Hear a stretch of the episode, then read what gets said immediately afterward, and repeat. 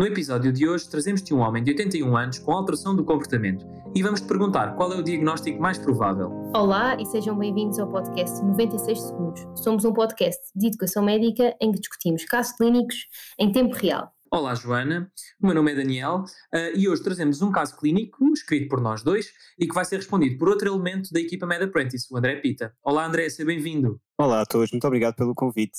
Joana, uh, vamos a isso? Queres dar o caso clínico? Vamos sim. Então, temos um homem de 81 anos é trazido à consulta de medicina geral e familiar pela filha por alteração do comportamento.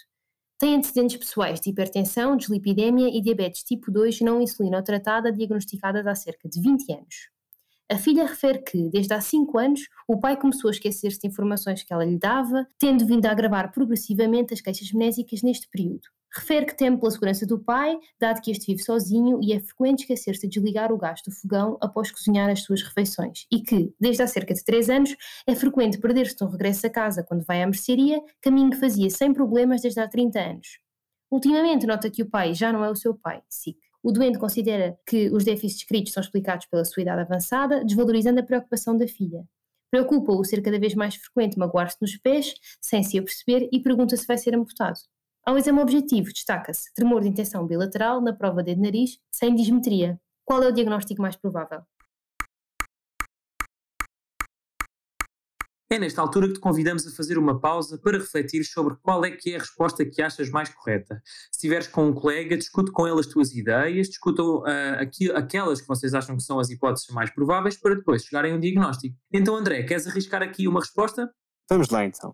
Estamos aqui perante um senhor idoso de 81 anos que é trazido pela filha que nota que ele tem alterações do comportamento. Tem aqui alguns antecedentes pessoais, nomeadamente fatores de risco cardiovasculares importantes, hipertensos, dislipidémico, diabetes mellitus tipo 2 não insulina tratada já há muitos anos, há 20 anos. Neste caso, aquilo que nós verificamos que parece o principal queixa, neste caso que até é a filha que nota, é as queixas médicas do pai, que nos parecem queixas sobretudo de memória a curto prazo. É aqui esquecer-se de desligar o fogão e de, após cozinhar as refeições, mas também aqui alguns déficits fisioespaciais, porque parece que ele se perde em caminhos que já conhecia anteriormente. A filha também nota que parece que o pai já não é o mesmo, ou seja, parece que está aqui a notar realmente que há alguma alteração do seu comportamento e alguma alteração da sua personalidade. O doente diz que os déficits para ele não são assim tão importantes, mas na realidade o que lhe preocupa é esta esta lesão dos pés frequente que nos faz aqui pensar num dente como a diabetes mellitus, se calhar uma neuropatia. Depois temos aqui um dado importante e interessante, que é o facto de eles dizerem que o dente é um tremor de intenção bilateral na prova de nariz sem dismetria. Ora, eu acho que é um tremor que não é assim tão preocupante, parece mais um tremor essencial, mas acho importante discutir se calhar no diagnóstico diferencial. E perguntam qual o diagnóstico mais provável. Ora, perante este doente, a principal queixa dele são queixas genésicas, mais para memória de curto prazo, associado sobretudo também a alterações da personalidade, já aqui muito mais tardias, já há alguns anos que ele tem estas alterações, eu acho que seria importante pensarmos sobretudo numa demência de Alzheimer, mas gostava mesmo de ver as opções para saber o que é que consiga assim apostar. Então, quais é que são?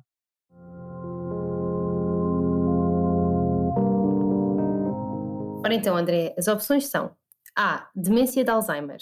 B. Demência de corpos de Levy. C. Demência associada à doença de Parkinson. D. Demência vascular. E. Demência frontotemporal.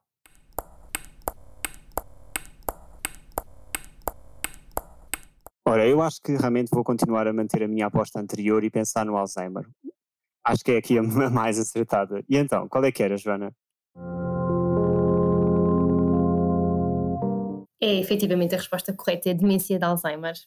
Então, temos aqui uh, este doente de 81 anos, que tem um quadro assim já prolongado, não é? Com cerca de 5 anos de evolução, uh, e que depois, de facto, aqui a queixa que parece ter mais influência é a perda de memória a curto prazo e depois este, esta desorientação espacial uh, e depois mais tardiamente estas alterações da personalidade Uh, eu, concordo, eu concordo com o André, portanto, isto é compatível com uh, uma doença de Alzheimer, portanto, seriam, uh, seria a, a mais típica, não é? Portanto, a, a, demência, antes de mais, acaba por ser uma doença da função cognitiva que pode afetar vários domínios, mas de facto estas são as características principais uh, da, da doença de Alzheimer.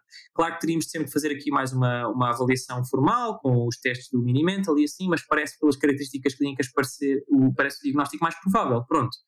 Um, aqui acho que a primeira coisa que nós temos de ter em conta é que estas características clínicas afetam o funcionamento dos doentes e, portanto, acabamos por fazer logo aqui uma distinção, não é? Entre déficit cognitivo ligeiro e um distúrbio neurocognitivo major ou uma doença, Porque o primeiro, portanto, este déficit cognitivo ligeiro, nós temos manutenção do funcionamento do doente. Às vezes o doente arranja estratégias compensatórias de esquecer-se do gás, deixar escrito num lembrete para desligar o gás depois de, de cozinhar, uh, por exemplo. E neste caso parece ter mesmo impacto uh, na vida deste doente. Portanto, estamos perante uma demência e provavelmente uma demência uh, de Alzheimer, não é? depois, aqui. Um, perante um, este caso clínico, há aqui alguns diagnósticos diferenciais que temos que ter em conta. E, o, e, este caso tem aqui algumas informações que nós, pronto, temos que ter em conta. O que é que tu achas, Joana? Acho que sim, sem dúvida. Por exemplo, esta filha diz que o pai já não é o dela, não é? é Dá-nos aqui a entender que pode haver, por exemplo, alterações da, da personalidade, uh, há uma demência em específico na qual uh, existem alterações precoces do comportamento e da personalidade, mas essa demência não é a demência de Alzheimer, é, é a demência frontotemporal, em que efetivamente o, os doentes entram numa mudança disruptiva em relação à sua personalidade anterior e existe normalmente apatia, desinibição, hiperoralidade é muito típico, uh, e ao contrário do Alzheimer, na frontotemporal a memória está intacta nas fases iniciais. Uh, os exames de imagem também nos ajudam e na frontotemporal teríamos, por exemplo, uma atrofia frontotemporal. Outra demência em que os exames de imagem nos podem ajudar e que neste doente também podíamos pensar é a demência vascular. Este doente tem antecedentes de uma hipertensão de longa data, diabetes de longa data, portanto a demência vascular seria algo que também podíamos pensar neste doente, mas depois não bate certo, não é?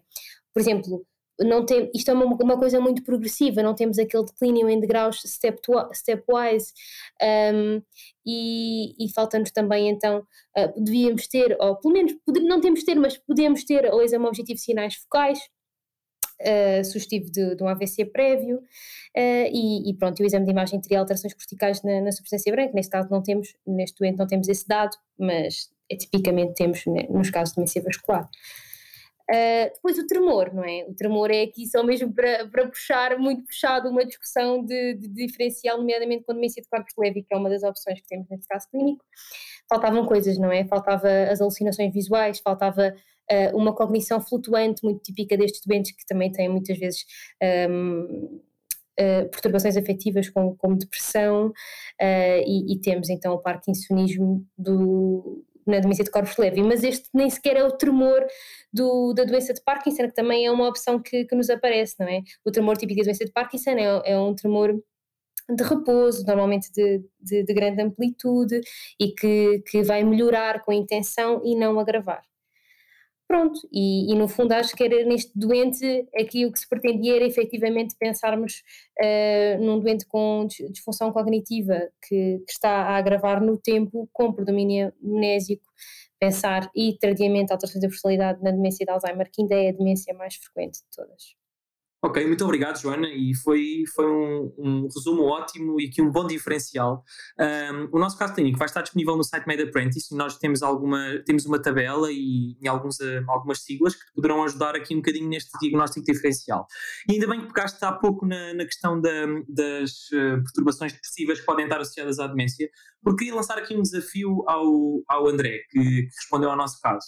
André, se este doente tivesse simultaneamente uh, uma, uma sintomatologia depressiva. Portanto, para além destas queixas todas progressivas, ele agora também tinha um quadro depressivo. Tu continuarias a considerar a demência de Alzheimer como o diagnóstico principal? Ora, é uma excelente pergunta na realidade. Aqui acho que a forma mais simples de colocar, em termos de uma forma de uma resposta, dependerá sempre da questão do tempo. Ou seja, se eu pensasse que existem e nós temos que pensar sempre perante qualquer uma destas demências, antes de dar um diagnóstico definitivo, há sempre que escolher outras causas por trás, nomeadamente causas de demência reversível, em que neste caso a depressão acaba por entrar na perspectiva em que um doente que tem sintomas há muito tempo, e quando eu digo sintomas, são sintomas do humor, há muito tempo, passado alguma realmente fase, podemos acabar por verificar a presença destes sintomas de alterações da memória, porque a pessoa tem uma distratibilidade, não consegue manter a atenção, não consegue manter o foco por causa de, das questões dos sintomas do humor, ou seja, é preciso aqui verificar que há uma relação temporal em que primeiro vão surgir os sintomas do humor e depois surgiriam esses sintomas de alteração da memória. Se formos a ler bem o caso, vamos reparar que, que o doente nem sequer nota, nem sequer afeta muito o facto de ele ter estas alterações mnésicas, para ele parece que tanto se lhe faz. E ele próprio não diz que tem, está mais triste ou que tem realmente perdido o interesse em atividades que antes gostava, ou seja, não tem aquelas características típicas do humor depressivo que nós pensaríamos. E a filha também não os refere. Portanto, apesar de ser muito importante, nós excluímos sempre outras causas de demência, acho que aqui é importante considerarmos a pensar que num doente que não tenha uma alteração do humor, a doença de Alzheimer é daquelas que é mais frequente, há de ser realmente a demência mais prevalente de todas. Eu ia só dizer, uh, André, que sem dúvida concordo contigo. Infelizmente, nos idosos nem sempre é muito fácil fazer esse, esse diferencial. Existem. Uh, na entrevista clínica alguns aspectos que nos apontam mais para, para uma para uma depressão e não e portanto para uma pseudodemência e não tanto para, para uma, uma demência em si é o típico doente que não tenta responder não é nós fazemos uma pergunta e ele diz não sei Uh, no entanto, o diagnóstico diferencial nos idosos é muitíssimo difícil, ou, ou, pelo menos é essa a ideia que eu tenho, e por isso é cada vez mais recomendado utilizar uh, ferramentas de diagnóstico validadas para rastreio de depressão em idoso, como a Geriatric Depression Scale, que tinha 30 perguntas, agora temos uma versão curta com 15 perguntas e que, do que eu tenho ideia, tem, tem muito bons resultados uh, de utilização em consulta, por exemplo. Boa, Joana, excelente recomendação. Olha, já agora, assim, em jeito de suma, queres dizer qual é que é o objetivo educacional da pergunta? Sim, olha, já tinha dado aqui um Amiré, mas no fundo aquilo que vos queríamos trazer era uma situação muitíssimo frequente, não é? E que, como é típico daquilo que nos é perguntado na, na nossa prova, uh, este é um doente que apresenta um, um quadro insidioso, nomeadamente uma doença de Alzheimer, que é um subtipo de demência caracterizado por este quadro de perda, de perda de memória a curto prazo que se vai instalando com desorientação espacial, o doente que se perde e que tem, pode, pode ter também perturbação da linguagem. E é saber, muito importante, que as alterações da personalidade surgem, sim, podem surgir nesta demência, mas surgem numa fase mais avançada da doença. Ok, muito obrigado, Joana. E muito obrigado ao André também por, eh, por ter respondido a este caso e muito bem. Damos assim por terminado o nosso caso clínico. Uh, lá está, para obteres uma explicação mais detalhada e também para ver mais casos clínicos, consulta o site medapprentice.com. Um abraço a todos e bom estudo para a PNA.